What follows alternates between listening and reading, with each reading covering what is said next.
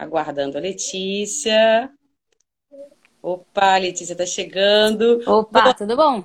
Letícia, bem-vinda ao Mulher Necessária. Tudo Muito bem? Obrigada. Tudo certinho, vida um pouquinho corrida aí mesmo com a quarentena, mas tudo certinho. E você? Imagino, imagino. Vou falar aqui algumas coisas importantes para o nosso público Maravilha. e a gente já começa, tá bom? Perfeito, então, boa perfeito. noite, pessoal que está chegando. É, o Mulher Necessária é uma iniciativa da escola Ananke de promover, né, de democratizar o conhecimento necessário. E nós temos uma parceria com a livraria Amazon. A Letícia deu duas dicas fantásticas de bibliografia, de leitura, que você pode estar tá adquirindo através do link que a gente tem no Instagram, na nossa bio. Né? Você já cai direto lá na livraria e já pode conferir aí as dicas da Letícia, se você quiser entender melhor ou ler um pouco mais sobre esse assunto. O importante é que você faça essa aquisição através do link da Ananke, porque assim você consegue contribuir para que esse trabalho continue no ar, continue funcionando, certo? Então agora eu vou apresentar aqui a Letícia para que todo mundo possa conhecer, a gente possa ficar mais íntimo e começar essa entrevista. A Letícia teve a sua formação nas, é, em boa parte, né, no Colégio Cruzeiro e no PH, seguindo para graduação em Direito no IBMEC, com, informe, é, com enfoque na área pública, ganhou o prêmio de estudantes do ano em 2018 pelo SFL e foi enviada para Washington, DC, como liderança global por dois anos consecutivos para treinamento. Em janeiro de 2020, foi aprovada com bolsa para estudar teoria política e gestão pública pelo TFAS, da Universidade de Los, de, de Los Andes, Los Andes, que é no Chile. Certo, Isso. Letícia? Isso mesmo. Bem-vinda. Muito obrigada. Ó, tô agradeço o convite, sempre tá sempre muito bom estar participando de novas iniciativas. Parabéns aí também à Escola Anki pelo trabalho. É, confesso que eu não conheci o trabalho, fiquei, fiquei, gostei bastante do que eu li. E acho que a gente pode já, já começar a entrevista. Eu acabei de avisar aqui pro pessoal que eu tô entrando em live também. Aí já podemos, uhum. já podemos começar. Certo. A, escola surgiu assim, bem agora, bem recente mesmo, né? Na, na quarentena, a gente pensando o que a gente podia fazer para continuar trabalhando e chegamos nessa conclusão e a gente está muito feliz com isso. Bem, uhum. a primeira pergunta que eu quero te fazer é sobre a atual é, legislatura federal, né? Ela já se iniciou com o escândalo das possíveis candidaturas laranjas.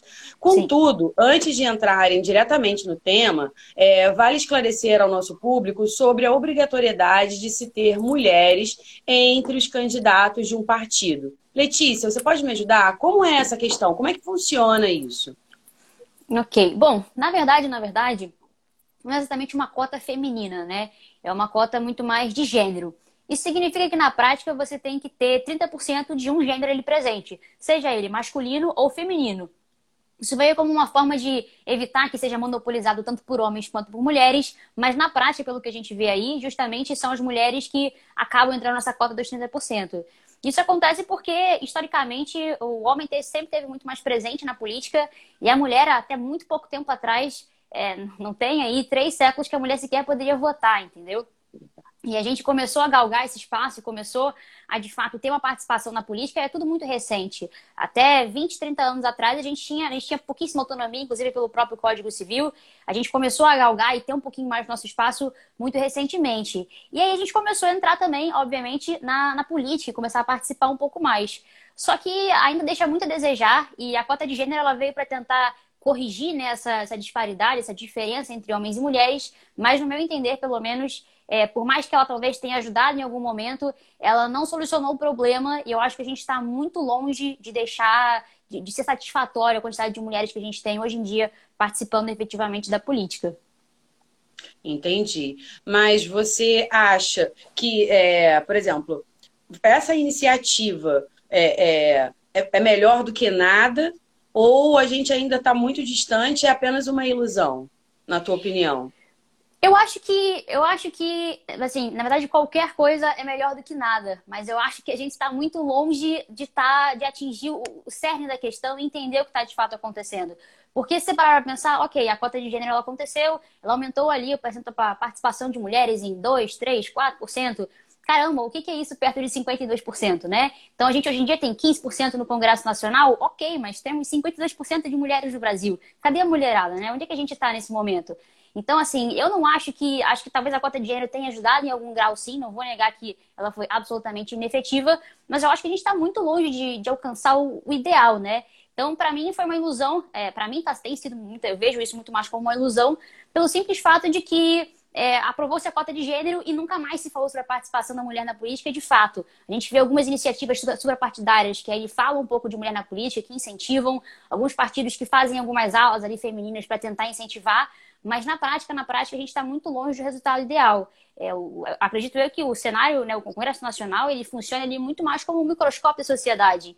Então, é natural que a gente tenha mais ou menos o que a gente tem na sociedade refletindo no Congresso Nacional. E 15%, cara, está muito longe ainda de 52%. Então, no meu é. entender, eu acho que talvez a cota ajudou em alguma coisa, mas muito longe aí do, do ideal. Entendi, Letícia. Bem, agora que já sabemos né, do que se trata, você poderia explicar para a gente como essa ferramenta de representatividade feminina acaba sendo usada de maneira criminosa por alguns partidos e o que são essas candidaturas laranjas de mulheres? A candidatura laranja nada mais é do que uma candidatura que, na verdade, não existe. Eu acho que a gente está até muito aí acostumado com a questão da candidatura laranja, que a gente está vendo direto no jornal, esse negócio de rachadinha, teve até outro, né, um presidenciável aí que teve filho envolvido nisso. Então, acho que mais ou menos todo mundo acho que sabe o que é laranja, mas laranja é basicamente uma testa ali, né? Não, ele não existe de fato. Uma candidatura laranja, ela é basicamente ela tá ali só para poder preencher uma cota. Então, existe a cota de gênero. Com a cota de gênero, a gente vai, a gente coloca ali 30% de mulheres, mas na prática o partido não tem nenhuma intenção que essas mulheres de fato se candidatem e ganhem qualquer eleição. As próprias mulheres também não têm nem menor interesse em ganhar a eleição, elas estão ali realmente só para poder preencher a cota.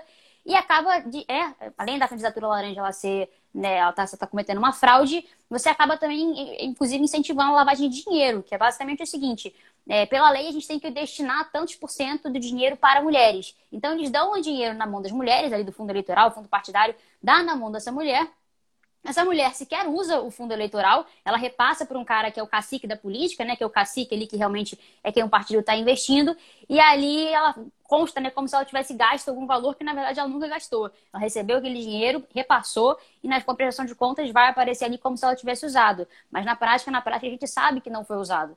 E a gente está ali basicamente perpetuando, né, fazendo a perpetuação de poder de pessoas que são absolutamente muito mais interessadas no projeto de poder pessoal, principalmente homens mais interessados no projeto de poder pessoal, e muito menos, de fato, em realmente entender e realmente participar do, da, da, política pública, participar do debate público e trabalhar né, em prol da sociedade, trabalhar em prol do que um parlamentar de fato foi feito ali para estar tá representando. É, o, o André está colocando aqui, né? Eu não gosto de cotas em geral como ferramenta de mudança, né? É, essa, essa questão de cota é realmente bem é, complexa, né? A gente tem uhum. como ponto de partida melhor isso do que nada, mas assim, dentro desse problema, é, o que, que você enxerga que é o cerne dessa questão? É, é a, a, a, falta de prática da mulher na política? É, é a falta de, de um conhecimento necessário que leve ela a entender melhor? Ou é, é, é essa questão da, da micro-sociedade que você colocou em relação a, a, a, ao governo, né? Que, re, que acaba se repercutindo lá e que é fechado e que a gente, tipo, não, não, não tem como é, uhum. brigar e lutar por, pela, pela quantidade de ser minoria. Olha, eu acho que na verdade não existe um único fator, ou o cerne da questão engloba só um único fator. Eu acho que na verdade a gente tem vários fatores que contribuem para que a gente chegar naquilo ali. Então, por exemplo, a gente pode listar vários, né? Até a construção da sociedade, que a gente muito recentemente teve direito de voto e teve direito de participar de fato do pleito político. Então, é uma construção aí histórica que, por mais que a gente queira, por mais que a gente seja muito imediatista, não vem é, em um século, dois séculos, ele vem se construindo aos poucos, vai mudando década a década, a gente percebe. Então, por exemplo, da, da, dessa década de hoje em dia para a década passada, a gente já percebe uma série de mudanças, mas é uma mudança gradual. Não tem como a gente escapar de que uma mudança histórica ela vem gradualmente, ela nunca vem imediatamente. Quando ela vem é uma revolução, que a gente já já está cansado de saber na história. É. Tem, então, acredito eu que tem um aspecto histórico, tem um aspecto também de como é de fato o ambiente político. Eu, por exemplo, sou uma pessoa super atuante na, na política e eu, eu, eu, eu, no início, né, eu tive muita dificuldade para entrar lá e para realmente começar a, me, começar a me envolver mais, né? Então, eu tive uma dificuldade muito grande. Por quê? Porque a mulher não é valorizada na política. O ambiente político, de modo geral, ele é muito hostil para todo mundo. Isso aí não vai mudar em relação ao homem e à mulher. Mas ele é pior ainda em relação à mulher. Porque o cara, o cara, quando vê uma mulher ali, ele sempre acha que, ah, não, porque ela tá ali porque alguém colocou ela, ela tá ali porque ela tá se envolvendo com alguém ali que colocou ela, tá tendo algum favorecimento é, da pior espécie possível ali para estar naquele lugar. Ah, ela tá ali só para poder servir de. para poder lavar dinheiro, fazer alguma coisa assim. Então, a mulher, ela nunca é vista ali porque ela tá realmente ali pelos próprios méritos. A gente sempre tem que estar tá meio que tentando que provar o nosso valor, tentando mostrar que a gente está ali porque a gente é competente e porque a gente pode. Então, é, esse, essa, a barreira, o ambiente, o ambiente político ele é sempre hostil, mas ele tem o que a mais para a mulher, né? E de via de regra, eu sinceramente eu não sinto o incentivo da sociedade de querer integrar mais mulheres. Eu acho que tá tudo bem, existe a cota de gênero, existe ali é, alguns movimentos suprapartidários que incentivem a mulher, mas eu não acho que culturalmente a gente de fato entendeu isso. Eu acho que a gente está começando a entender e é um processo também muito longo. Então, acho que a gente tem que entender por que, que a mulher não está se interessando tanto por política, ou se ela está se interessando, mas ela não está ficando na política. O que está acontecendo? Eu acho que a gente tem que fazer uma grande análise em cima disso, entender os motivos e aí tratar eles de fato. Não é, poxa, chegar e colocar uma cota de gênero ali, passa uma lei tá tudo resolvido. Infelizmente, as coisas não são tão fáceis assim e a gente está vendo na prática que não mudou tanta coisa. É, é até, até, até hoje a, a discussão sobre é, representatividade está muito forte, né? Mas eu acho que está é, tá tendo uma distância aí desse discurso para uma prática. Tu, você concorda comigo? Concordo, concordo. Eu vejo até, até por mim mesmo, né? Na minha equipe, as pessoas que trabalham comigo, grande parte são homens. Eu tenho mulheres ali trabalhando comigo? Claro que eu tenho. Eu tenho ali pelo menos cinco mulheres que trabalham comigo todos os dias, mas 75% são homens, né? E eu sou uma pessoa que eu tento sempre trazer as mulheres, pô, gente, vamos participar, vamos estar tá lá, vamos estar tá aqui presente. E é sempre mais difícil, é sempre, tem sempre, sempre conversar um pouco mais, tentar trazer mais para perto. É, eu vejo que, talvez, eu não sei exatamente a, a, razão específica, né? Mas eu acho que as mulheres elas têm um pouquinho de medo, né? Até pelo que pode ver nas redes sociais, aquele comportamento tóxico de ficarem xingando, aquela coisa toda. Eu acho que ninguém, ninguém tem muito saco para isso, mas principalmente mulheres devem olhar aquilo ali e falar, putz, não, pra que, que eu vou me envolver nisso, né? Não faz muito sentido. Mas eu tenho tentado, né? Chamar cada vez mais mulheres para estarem participando da política. Eu acho que é importante. Eu acho que se a gente, uhum. Se a gente quer, se a gente quer estar representada, a gente tem que buscar alguém para nos representar. Então eu acho que mulheres, as mulheres deveriam muito mais estar preocupadas em ser representadas, né? Aqui no Rio, por exemplo, a gente tem a taxa de abstenção feminina é super alta. E caramba, as mulheres não estão votando nem nelas mesmas, as mulheres não estão nem votando. E quando elas votam, elas votam mais no homem. Tipo, por quê? Por que, que a mulher não está confiando na mulher, né? E eu acho que é, não é uma coisa que a gente pode desvendar numa simples live, mas eu acho é. que é uma coisa que a gente tem que pensar, entender por que, que a mulher não está votando na mulher ou por que, que a mulher sequer está votando. Ela está literalmente anulando o voto dela é, se esquivando dessa, dessa parte, né? Porque quando fala de representatividade, eu acho que a representatividade política ela seria um, uma grande ferramenta para virar esse jogo, né? Se a gente fosse cada vez mais enredando, se interessando, conhecendo, super é, pertinente essas provocações, Letícia, realmente. É, teu partido, recentemente, né, conseguiu reverter o valor recebido do fundo de partidário em políticas uhum. públicas. É uma prática que irá se manter com isso ou dialoga com, com, com o tema? Olha, eu acho que deve, deve se manter sim. Inclusive, é uma previsão estatutária para que a gente não use o fundo eleitoral, para que a gente não use o fundo partidário. É, eu, particularmente, é, eu, eu sou a favor disso, eu não tenho como fugir muito disso, até por ter visto o sistema político na prática, né? Eu acho que quando a gente pensa no fundo eleitoral, no fundo partidário, é, na, na ideia, né, a gente está pensando, poxa, o fundo eleitoral ele vai para ajudar a financiar candidaturas de pessoas que não têm tanto poder aquisitivo para elas terem uma chance de fato de ganhar. E eu acho essa ideia muito legal. Só que na prática, na prática, não acontece isso. Na prática, na prática, as pessoas que têm menor poder aquisitivo continuam tendo menor poder aquisitivo, elas não recebem mais dinheiro para poder concorrer a alguma coisa, e aquele fundo eleitoral ele vai para financiar a campanha de cacique político que está ali há décadas, né, financiando, financiando seu projeto pessoal de poder, seu projeto familiar, você vai colocando suas famílias todas ali, você vai colocando o filho, o tio, o primo, caramba que for, você vai se escalando na política. Então, assim, por mais que eu acho que talvez a, a intenção seja legal, né? Na prática a gente está vendo uma coisa completamente diferente. Então, ou a gente muda as regras e faz com que elas aconteçam de fato, ou não tem como a gente ser a favor de qualquer tipo de fundo, seja eleitoral ou partidário. Então, eu acho que o Novo vai manter assim essa postura. Eu sou 100% favorável a ela. E eu acho que faz, faz muito sentido, né? Ainda mais pô, num país que a gente está aí com tanto déficit na área da saúde, da educação, da segurança, são coisas essenciais para a gente ter o mínimo de dignidade para viver. Não faz sentido a gente estar gastando dinheiro com partido político e eleição quando a gente tem a opção, e a gente demorou anos aí para ter de fato essa opção para poder destinar para as áreas mais essenciais, que é o que eu acho que o novo defende e é também o que eu defendo. Eu acho que a gente tem que focar nesses três principais e depois a gente vê o resto.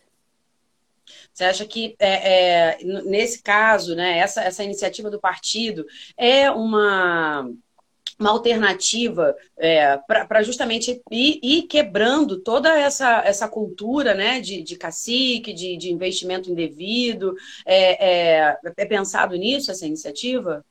Eu acho que é muito mais uma, um protesto. É um protesto no sentido, olha só, é, eu acho que você, você que é cidadão, você provavelmente não deve querer financiar sei lá, PT, PSL, PSOL, PCdoB, DEM, PSDB, o caramba que for. Eu não acho que você deve estar querendo financiar aquilo ali. Então, se você quiser se, se, né, se você quiser se afiliar ao novo, você vai sustentar o novo porque você quer. E como você sustenta uma coisa, quando você sustenta aquilo que existe, né? Você está sustentando um partido político, você, primeiro, você quer, eh, você quer mais respostas, você quer, de fato, é, você quer uma iniciativa daquele partido, você cobra muito mais, e a partir do momento que você não concordar, você simplesmente não financia mais aquilo ali e vai embora. E eu acho que é, o, o, fato dos partidos políticos hoje em dia não se preocuparem com isso, né? Eles não estão preocupados em como eles vão sustentar, porque já existe a máquina pública para sustentar eles, eles não precisam procurar nenhum, nenhuma outra alternativa. Eles estão muito acomodados, porque o dinheiro vai entrar ali de toda forma. Então, como eu não preciso me preocupar com a opinião popular para me sustentar, por que, que eu vou me preocupar com a opinião popular? Então, eu acho que o novo ele vem muito nisso de mostrar: olha, você está sustentando o novo, o novo existe porque você colabora. Então, eu acho que é uma coisa muito legal que o partido faz. É, eu acho que, é, em tese, todos deveriam ser assim. É, eu acho que eu acho muito eu acho muito pouco contraproducente que a gente esteja colocando que todo o financiamento da política, do fundo eleitoral, do fundo partidário seja exclusivamente público. Eu acho que a gente deveria muito mais estar tá focada é, em eventualmente buscar novos recursos do que depender sempre do erário. Até porque não faz, até porque o cidadão em algum momento eu acho que ele vai ele vai se encaixar, ele vai entender que aquilo ali é errado e ele vai entender que caramba por que, eu estou sustentando isso se não me representa na prática? E aí você gera toda uma crise de representatividade, porque por que, que o partido político vai se importar com você se ele, você vai estar tá pagando ele independente de você concordar ou não? Então, eu acho que é uma, uma reflexão que a gente deveria ter e a gente deveria se preocupar. Por que, que a gente não está fazendo isso, né? E, inclusive, eu sou, eu, eu no ano passado, né, quando estava tendo aquela discussão dos, de se aumentar ou se não ia aumentar o fundo eleitoral, estava previsto para ser um aumento de 3,7 bilhões, que era muito mais do que inclusive estava previsto de aumento. Então eles iam aumentar ainda, eles iam aumentar ainda mais do que já no caso já estava previsto. E aí na época eu cheguei a fazer uma ideia, aquela ideia legislativa no portal de cidadania contra o aumento do fundo eleitoral, tomou uma proporção bizarra assim. Foi o um aumento do fundo eleitoral, aí consegui os 20 mil apoios, se tornou uma sugestão legislativa, foi para o Senado, eu conversei com vários senadores, liguei para eles, conversei com eles, expliquei as minhas ideias a minha, a minha ideia ali que eu estava querendo. E aí foi aprovado em comissão e se tornou finalmente um projeto de lei, que é um projeto de lei que basicamente corta o fundo eleitoral pela metade e congela aí os gastos dele durante 20 anos. E aí eu conversando já com, conversei com alguns senadores, né? Eu falei, gente, eu acho que a gente pode aprimorar ainda mais esse projeto e não somente é, é, cortar, porque eu acho que vai ser um baque no orçamento de vários partidos, mas abrir formas de que partidos consigam se financiar de maneiras alternativas que não simplesmente contando 100% do dinheiro público que é como acontece hoje em dia. Então, eu acho que vai ser muito mais saudável, eu acho que vai trazer uma saúde para a nossa democracia, a gente conseguir formas alternativas de financiamento, não só 100% dependendo do público. Eu estou bem esperançosa aí que eu acho que esse projeto vai, vai passar no futuro depois dessa pandemia. Poxa, tô na torcida também junto com você. É, eu, você falando, né? Eu, eu acredito que é, seja uma forma de tentar equilibrar, né? Essa, essa, essa, questão, porque quem, quem ganha muito, lógico, vai ter muita visibilidade e que, quem tem pouco recurso vai ter menos visibilidade. Nessa, nessa batalha aí, né? Essa primeira batalha que foi vencida, é, agrega agora, já nessas eleições, você acha que já, já proporciona esse equilíbrio ou ainda a gente é, é, é, tem muito caminho pela frente? Então, o projeto, quando, quando eu tentei conversar com os, os, senadores na época, né? Só que quando ele foi aprovado e teve os 20% de apoio, e aí estou numa sugestão legislativa que caiu para poder ser distribuído, já era dezembro de 2019. Qualquer regra eleitoral para poder começar a valer teria que ser aprovada ali, eu sabia que a gente não ia acontecer a distribuição, ainda mais a gente entrando em férias. É, pô, senador, parlamentar fica às vezes mais um mês de férias, então sabia que não seria pautado naquele ano. E aí o que a gente acordou foi de colocar justamente esse projeto, caso ele passe, para começar a valer a partir de 2022. Então, eu acho que se ele passar, e eu acho que passe em 2021, vai ser aprovado, é, será aprovado valendo para o ano seguinte. Essa eleição agora de 2020, infelizmente, a gente não. vai ter que usar o fundo, o fundo eleitoral, o fundo partidário. No caso, eu não pretendo usar de maneira nenhuma, mas eu sei que tem pessoas que vão usar. É, porque é, é, eu, eu imagino tipo, que é um, um, desafio muito grande, né? Manter essa, essa questão de, de não usar. É, qual a sua perspectiva, assim, para poder é, é se, se, se, promover, enfim, porque é muito importante o, que, o, o tema que você está trazendo, né? É extremamente necessário. Durante toda a semana que eu estava divulgando, né, as pessoas que estavam voltando para mim falaram: Nossa, como eu queria ouvir falar disso, né? E como, poxa, como isso é interessante. Realmente você está trazendo um, um, conhecimento mais do que necessário nessa sexta-feira e tudo mais. E assim, implica nessa questão da divulgação, né? Do, do acesso às pessoas. E abrindo mão disso, você sabe sabe que vai ficar mais dificultoso, assim, né? É, na hora dessa, dessa, dessa decisão, isso não, não, não pesou muito para você, não, Letícia? Ah, até pesa, até porque você querer buscar mais o, né, o recurso do fundo partidário, o fundo eleitoral, ele, cara, é o que é, é o caminho muito mais fácil. Só que eu prefiro muito mais deitar a cabeça no travesseiro tranquila e sabendo que, caramba, não vou gastar dinheiro público, sabendo que a gente está no meio de uma pandemia, que tem gente morrendo no hospital, que tem saúde, educação, tá tudo pro alto, a economia tá um caos e eu vou querer usar dinheiro público para campanha, eu completamente discordo. Eu acho que é isso que tá usando dinheiro público nesse momento para campanha política é, deveria ser olhado duas vezes, né? Porque cara, por que, você está fazendo isso quando, quando né, a gente está no meio de uma pandemia, a gente está no meio de um caos? Então, é, por mais difícil que seja, eu acho que a gente tem que sempre muito se manter perto dos nossos princípios, nossos valores e o que a gente acha que de fato que é certo, né? Acho que fazer o que é certo nem sempre é fácil, mas você dorme com a cabeça no travesseiro tranquilamente e é o que eu pretendo aí pro resto da minha vida. Vou seguir Não, esse caminho. É. pois é, porque pra, pelo menos para a gente já fica meio caminho andado, né? Deu certo, não deu certo, mas assim, é, é, é, é, é o que eu acho, a, a, opção melhor que eu tinha e, e para você se sentir segura para continuar caminhando. É, sem os recursos né, do, do fundo partidário, como o partido pode lançar um candidato sem, dessa, dessa forma? Sem o recurso? Sem o recurso. Olha, é, acredito que o partido ele acaba investindo numa estrutura para poder dar uma estrutura mínima para os candidatos, né? Então, ajudar com assessoria, advogado, aquela coisa toda para o candidato não ficar completamente perdido. Mas até então, cara, cada um, cada, o partido ajuda com alguns contatos, fala algumas coisas, mas assim, você corre atrás do seu financiamento, você vai atrás do seu financiamento. Então, cara, abre vaquinha, é, conversa com o doador, conversa com as pessoas, amigo, família, consegue doação, vai atrás é, e a gente vai correndo, né? Porque acontece que uma coisa que, inclusive, eu não concordo tanto, mas a doação de empresa ela foi proibida, né?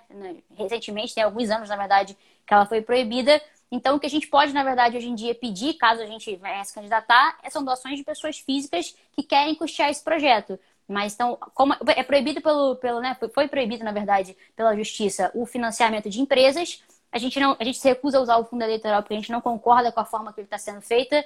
E eu acho que assim a forma importa, né? Então, como é feito, o resultado prático ele tem que ser considerado. Eu não acho que os meios justificam os fins. Eu acho que se a gente está disposto a passar por cima de alguma coisa para chegar no, no, objeto final, a gente vai acabar se corrompendo no meio do caminho. Então, Eu acho que a forma importa, eu acho que o novo, tanto eu quanto o novo, a gente se importa muito com a questão de como as coisas estão sendo feitas na prática. Mas é isso, é correr atrás, é pedir doação, é, é enfim, eu vai correndo atrás, dá, dá o seu jeito. E o ele tem uma característica muito boa que, diferentemente de grande parte dos partidos políticos, é a, a, as campanhas acabam sendo muito mais baratas, né? Como é uma campanha muito de voluntariado, porque tem essa, essa, essa, essa questão de ter o voluntário, da pessoa estar tá sustentando, de ter alguém ali pagando de fato, as pessoas que são filiadas elas estão muito mais querendo saber as coisas, estão muito mais participativas. Então, o Novo ele é uma campanha muito de voluntariado e que acaba conseguindo mais pessoas e você acaba tendo uma campanha, às vezes, mais barata. E uma coisa legal, já que a gente está falando aqui muito de mulheres, que eu acho que é, inclusive, o tema principal da live, né? O é. Novo, inclusive, é um partido que tem uma participação feminina super interessante. A gente, por exemplo, em relação à cota de gênero, né? A gente não precisou se preocupar com isso, a gente está com folga, inclusive, na cota de gênero. Tem, tem menos mulheres do que homens, mas a gente está bem, bem acima da cota de gênero. Então a gente está até com uma, com uma folga aí. O que eu acho que é, é o natural, né? Eu acho que o novo está se aproximando do que a gente chama de que é o microscópio da sociedade, que é ter metade metade, ou 52% e 48%. É, pelo que eu tenho lido, né, da, da, das propostas do, do, do, novo, é bem assim, novo, nesse momento que a gente está vivendo, né, que a gente fala do, do, do novo normal, enfim, o novo está em todas as, na, na, nossa mente, a gente quer que o novo aconteça e, e, sair dessa situação. Mas algo que me chamou a atenção foi é, é, algumas questões falando que o novo não é, dialoga com a favela, né? Uhum. É, como que você enxerga essa crítica? Olha, eu acho que ela tá parcialmente certa. Eu acho que ela tá parcialmente certa porque o novo, no primeiro ano dele, praticamente, ele, negou, ele falou muito com a classe A e B.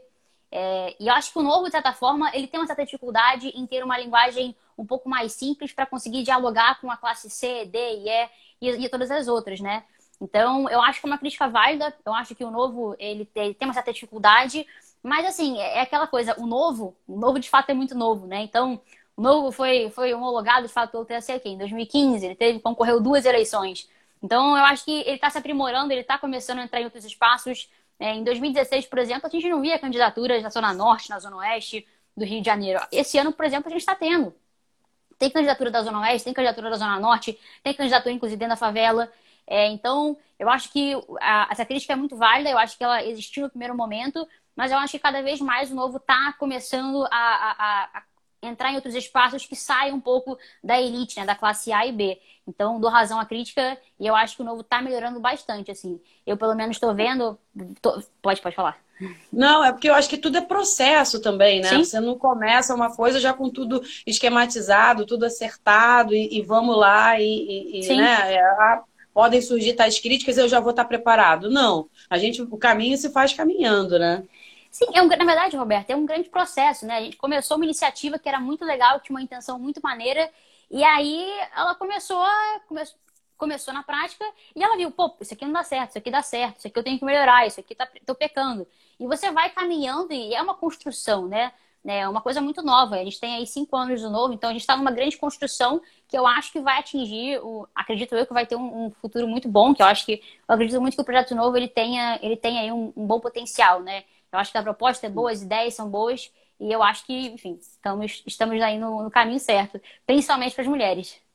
É, tipo, porque a, a, a, as, as classes mais vulneráveis, né, hoje faz a, maioria da, da, da população é, brasileira, né? E, e esse diálogo está sendo afinado nesse, nesse momento. Quais são as estratégias para essa sintonia né, com, com esse público? Eu acho que a gente tem que se preocupar em entrar nos lugares, de fato, entrar, nos, é, entrar na periferia, entrar em outras classes e entender como, que elas, como as pessoas pensam e tentar falar de uma forma, tentar explicar o chato da política, a economia que é chata, a política que é chata, é, caramba, responsabilidade fiscal, para que, onde é que isso impacta na minha vida, né? E eu, por exemplo, é, eu tenho tentado, quando eu vou conversar com a pessoa, eu sempre tento mostrar para ela porque aquele termo chato e aquele assunto chato impacta diretamente na vida dela. Então, por exemplo, responsabilidade fiscal. Caramba, para que, que, que eu me importo? O que, que significa isso, né? Então, se você fala responsabilidade fiscal para qualquer pessoa que não seja já integrada naquele assunto, ela vai olhar para você e vai falar, cara, não me importa. Mas se você explica para aquela pessoa como que a responsabilidade fiscal impacta diretamente no cotidiano na vida dela, eu tenho certeza que ela vai olhar com uma forma um pouquinho diferente. Talvez ela continue não se interessando tanto, mas pelo menos ela vai entender e ela vai entender que aquilo ali pelo menos importa em algum grau para ela e que ela deveria se preocupar com alguma coisa ali.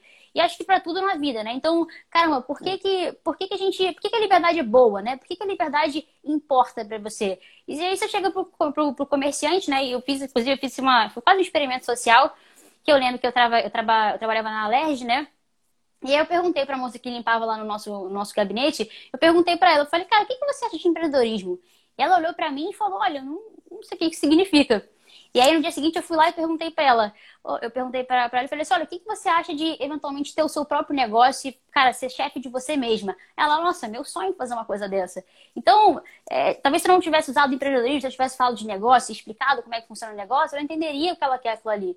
E se eu explicar para ela por que, que a liberdade é interessante, ela, ah, por que, que, por que, que é bom você ser livre, né? Ah, porque você vai conseguir você começar, você vai ter o seu negócio mais fácil, você vai ter menos burocracia, você vai talvez ter mais chance de prosperar, você vai ter menos amarras para te prender.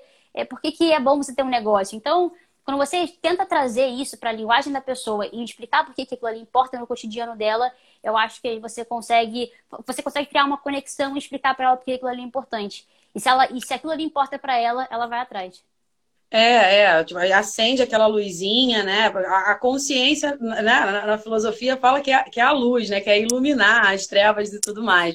Uhum. Mas nessa questão, até mesmo de empreendedorismo, enfim, de todas as coisas que é difícil das pessoas entenderem pelo acesso da comunicação, por mais que a gente tenha, ah, tem a televisão, hoje está tudo aí na internet, mas existe um, um, um delay, né? De, de muitas coisas na, na na educação e, e, saber realmente faz, faz tudo isso acontecer. Mas nessa questão, por exemplo, do, do, do empreendedorismo, né? Além uhum. de ter esse déficit de informação, que você já entra nisso, é, é, é, tem também toda uma dificuldade para que é, para você abrir o, negócio, manter o negócio, porque não é só você entender o, o, o conceito né? É, o, aí vem muito, aí eu acho que também vai ficando cada vez mais difícil o, o a, a, prática. Porque é, se você não entende o que é empreendedorismo, como é que você vai entender depois que ah, tem que ter um MEI, um CNPJ, e aí vão vindo várias é, é,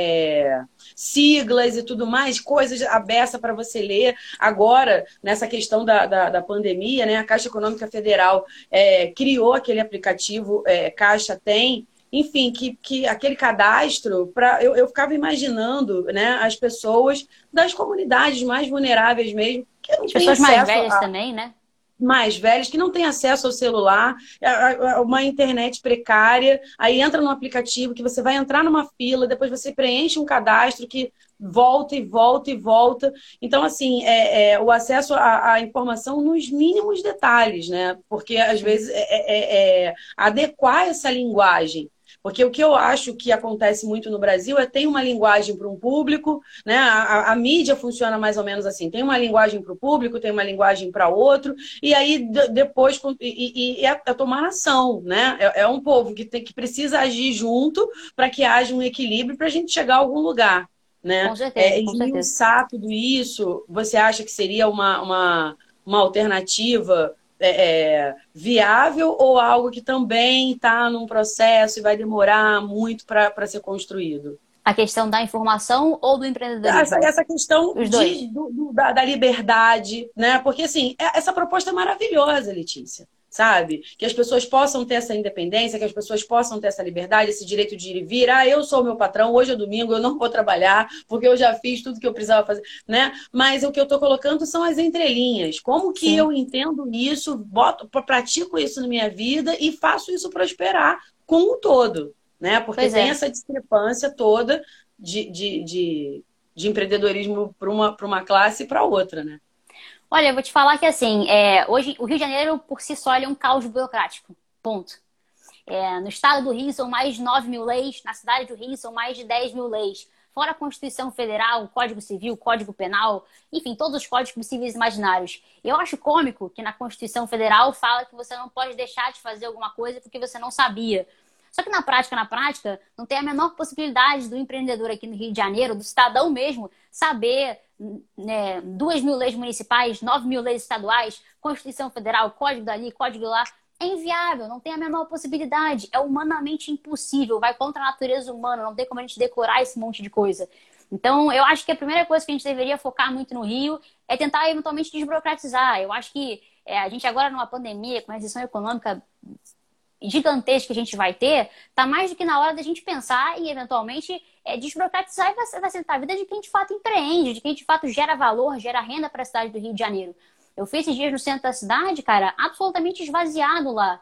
E, e, aquela zona portuária ali, né, que tinha até umas startups e tal, todo mundo fechou as portas e foi embora. Aquela zona portuária que foi revitalizada, um monte de coisa, nunca vingou e agora terminou de afundar de vez. Então, assim, para a gente recuperar o Rio de Janeiro, a gente precisa muito focar em desburocratização e focar também no empreendedorismo, entender e incentivar a cultura de quem empreende aqui.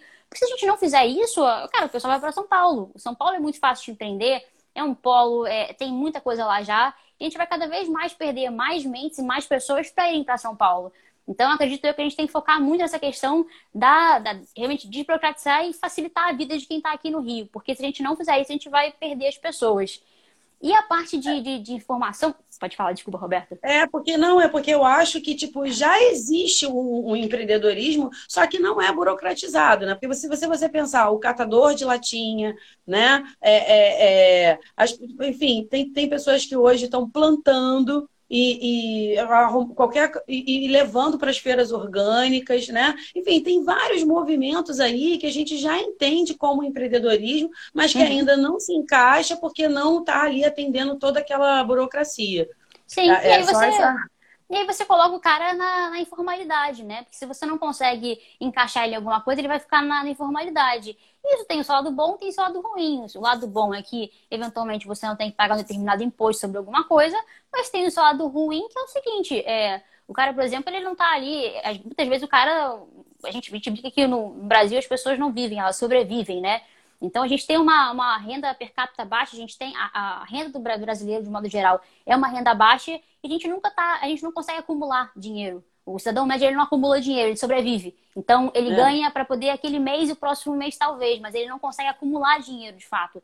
Então, como é que esse cara eventualmente vai aposentar no futuro, né? Talvez ele se aposente pelo BPC, que é o benefício de, de que a gente tem para pessoas que não, enfim, um benefício específico para pessoas mais pobres. Mas e aí, sabe? Eu acho que falta, falta, muito, falta muito essa questão da gente encaixar as pessoas que estão na informalidade, colocá-las na formalidade, mas que pela questão da burocracia, pelo todo o trâmite complicadíssimo que a gente tem hoje em dia, a gente acaba não conseguindo, não conseguindo fazer. E a questão da transparência que você tinha comentado também, que é uma coisa que, que falta muito aqui no Rio, é, eu sinto ela na prática, né? E eu falo isso assim, porque isso é na prática para tudo. E eu, sinceramente, eu não acho que seja uma, uma mera coincidência que a gente tenha dificuldade de ter acesso às informações aqui. Eu acho que é mais prático para quem está hoje em dia né, no sistema político que a gente não tenha, de fato, o acesso, que não funcione perfeitamente bem. E eu falo isso porque eu, por exemplo, eu te falei, eu trabalhei na, na LERJ, que é a Assembleia Legislativa do Estado do Rio de Janeiro, e a gente ficou quase um ano para conseguir aprovar um projeto de lei que trazia mais transparência na LERJ. E quando deu aquele escândalo de rachadinha, aquela coisa toda, é, a gente falou, cara, precisamos de mais transparência. A gente assinou um projeto de lei com vários, vários partidos políticos, tinha o PSOL, tinha o PSL, tinha, assim, todo mundo estava concordando que era a melhor opção trazer mais transparência. É, mas na prática esse projeto era um projeto que a gente inclusive brincava e falava que era o projeto que fazia a pauta cair. Porque toda vez que ele ia para o plenário para ser votado, os, os deputados da, de oposição né, esvaziavam a, o plenário um deputado pedia para poder verificar a contagem de deputados, não tinha quórum suficiente, a pauta caía para outra semana, os deputados voltavam e continuavam ali é, debatendo aquele assunto. E foi assim até dezembro, ah, porque e aí dezembro, quando estava a pressão da mídia, a pressão do governo poder aprovar todas as pautas, a gente finalmente conseguiu aprovar esse projeto de lei para literalmente trazer transparência para a LERJ e mostrar quem estava no gabinete de quem, quem recebia o quê, é, o que, quem estava sendo pago alguma coisa. E, assim, foi demorou-se quase um ano para a gente aprovar e até hoje, a gente está em setembro, até hoje não foi implementado. Então, assim, tem um projeto de lei que obriga a lei a ser transparente, mas ele não foi implementado até agora. Você vai falar o que? Ah, não, por causa da pandemia, não teve tempo. Pô, teve nove meses. A, a, a pandemia no, no, Brasil, de fato, começou no meio de março. Então, você teve três meses e meio para poder adequar. Você não fez isso por quê? Né? A LERJ já voltou ao funcionamento, já tem deputados funcionando lá. Por que, que até agora isso não, isso não aconteceu, né? E, e, vai seguindo assim, né? Então, não se tem transparência aqui, não se tem clareza nas coisas. A Câmara Municipal é pior ainda. A Câmara Municipal, para você ter acesso a, a, quanto, um, quanto um vereador está gastando em relação ao, ao salário dos próprios assessores dele, você tem que entrar com requerimento, esperar, tem requerimento com todos os seus dados, todos bonitinhos. Aí você espera semanas e você recebe um Excel todo bagunçado para você entender o que está acontecendo ali. E aí você não é, não é o que você pediu, aí você recorre e pede para eles consertarem. Eles vão de novo a mesma coisa para você. E você nisso aí você perdeu três meses da sua vida tentando conseguir ter acesso aos gastos de quanto os vereadores aqui no Rio, quanto no Rio gastaram. E para tudo é assim. Não é só na Câmara dos Vereadores ou só na LERJ. O sistema público inteiro é assim. Então, eu acho que hoje em dia a gente está está engatinhando ainda, né? Tipo, conseguir o mínimo de transparência que a gente está focando hoje em dia para a cidade do Rio. É, é, é, é bizarro que a gente esteja vivendo isso hoje em dia. Não, é, e, a, e a transparência acaba também trazendo a gente para poder participar um pouco mais, né? Porque imagina, você que está dentro da LERJ, está tá dentro dessa, da, da, política inteira, batalhando por tudo isso, ainda passa por receber a informação e ter que. E a gente que está do lado de fora, eu falo enquanto eu, cidadã, né? E todo lado de fora, eu fico pensando, bem, eu estou entendendo todo esse problema que a mídia está trazendo, eu estou entendendo todo esse problema, né? Que, que, que a gente está discutindo, mas assim, qual é a saída? Né? Porque, assim, participar, eu, eu, eu, busco participar ao máximo, acompanhar e todo, toda a petição que tem, que, que é do meu interesse enquanto cidadã, que vai melhorar a minha vida, eu procuro participar e acompanhar, né? Acredito que essa questão é fundamental, mas, assim, como que, qual alternativa, né? Eu, eu enquanto é, cidadã, você me orienta, assim, Roberta, é, é bom que se faça isso, é bom que se crie esse costume, porque a gente fala muito da, da, da questão da, da, política, que ah, não funciona, não dá certo. Eu, eu acho, eu, eu, eu é, tô na, na, no pensamento de que, tipo assim, o que que faz para dar certo? Eu, enquanto cidadã, também tenho a minha responsabilidade. Se eu tô ali elegendo um, uma pessoa para que esteja ali administrando, também é minha responsabilidade, foi minha escolha né? Então, assim, como que você me orienta a, a, a contribuir para que essas coisas, né, que, que são importantes, como essa questão que você está levantando, possa ir à frente, continuar e outras coisas com o apoio do, do, do, do cidadão? Eu acho que nesse momento o que a gente mais pode fazer, primeiramente, em relação à LERD, falando agora, é pressionar para que o projeto que foi aprovado seja implementado. E como é que você faz isso? Você vai nas galerias, quando, quando puder, nas galerias novamente, você fala com a mídia, você liga para o deputado para encher o saco dele e falar, cara, tem que ser implementado. Você liga para a LERD para poder falar que aquilo aí tem que acontecer. É, isso é uma forma de você, eventualmente, ficar fiscalizando e ficar ali em cima, né? Outra coisa que eu acho que você pode sempre fazer é, você entra no site da Câmara Municipal, no site da Alerj, vê o projeto está sendo votado, dá uma lidinha ali. Geralmente é uma coisa rápida, são duas, três páginas. Lê aquilo ali. Se tiver uma coisa que eventualmente te atinge ou que você não gosta, que você talvez esteja, acha que seja errado, né? Entrar em contato, perturbar e ficar ali em cima. É, hoje em dia é o mecanismo que a gente pode fazer, né? Que é o que eles disponibilizam. Mas a longo, isso falando no curto prazo, caso queira fazer isso literalmente hoje, por exemplo, é o que você pode fazer. Mas a longo prazo, o que eu acho que a gente tem que fazer, principalmente, é eleger pessoas, primeiro, que tenham, tenham interesse na falta de transparência de burocratização.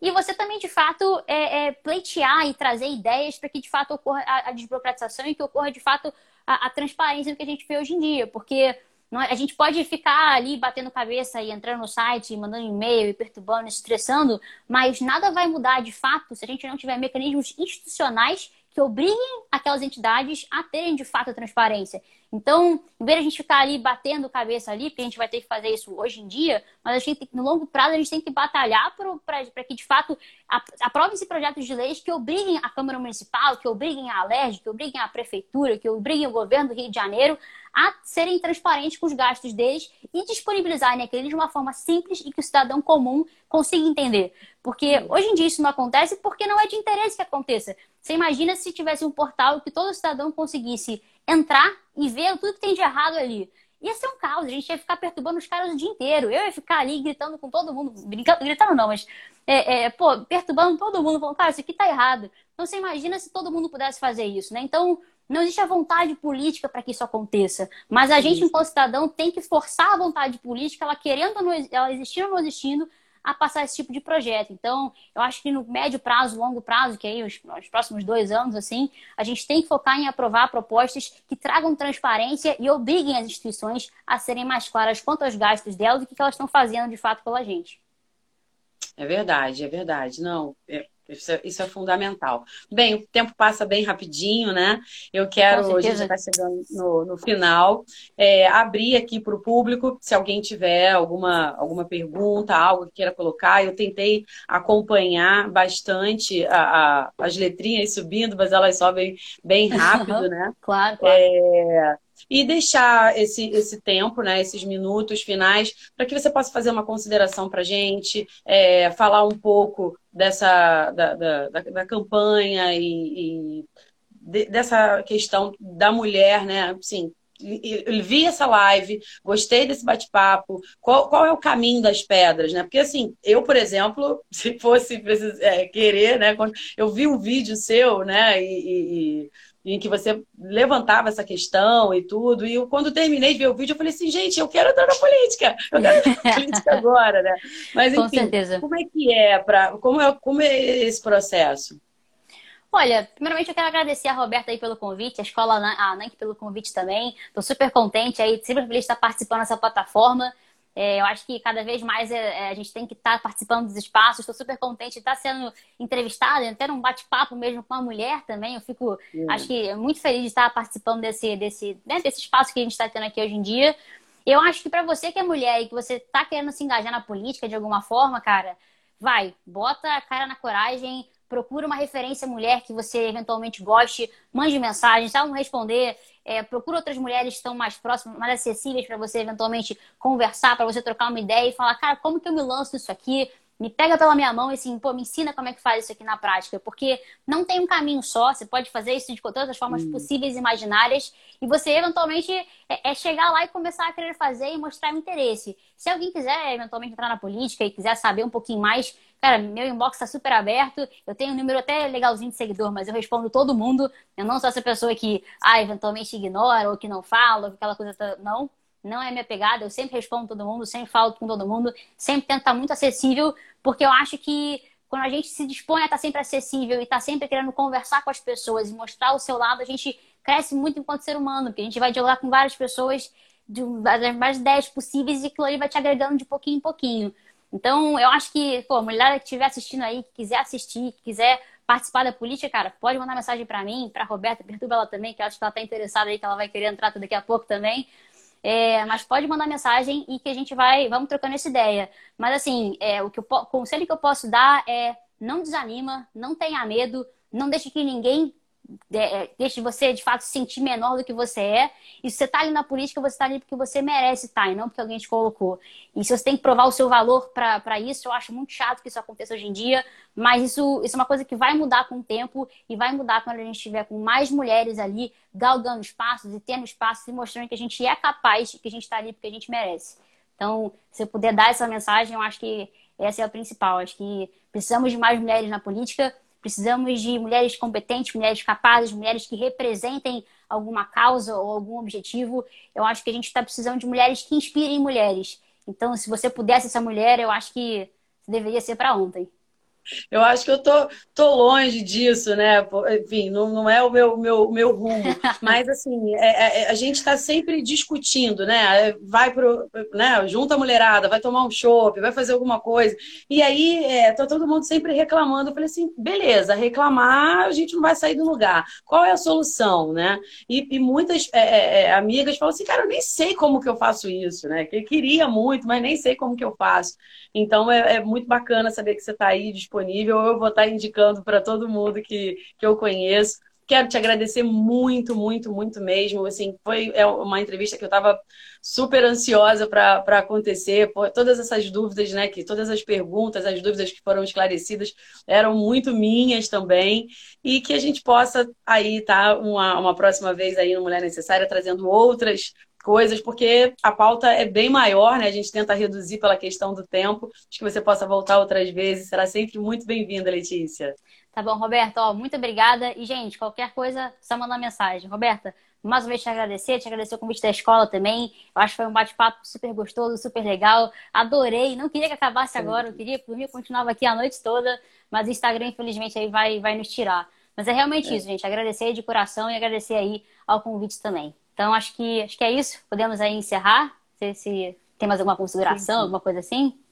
Não, não. Podemos então, encerrar, Letícia. Tchau, tá tchau. Ótimo, gente. Tchau, tchau.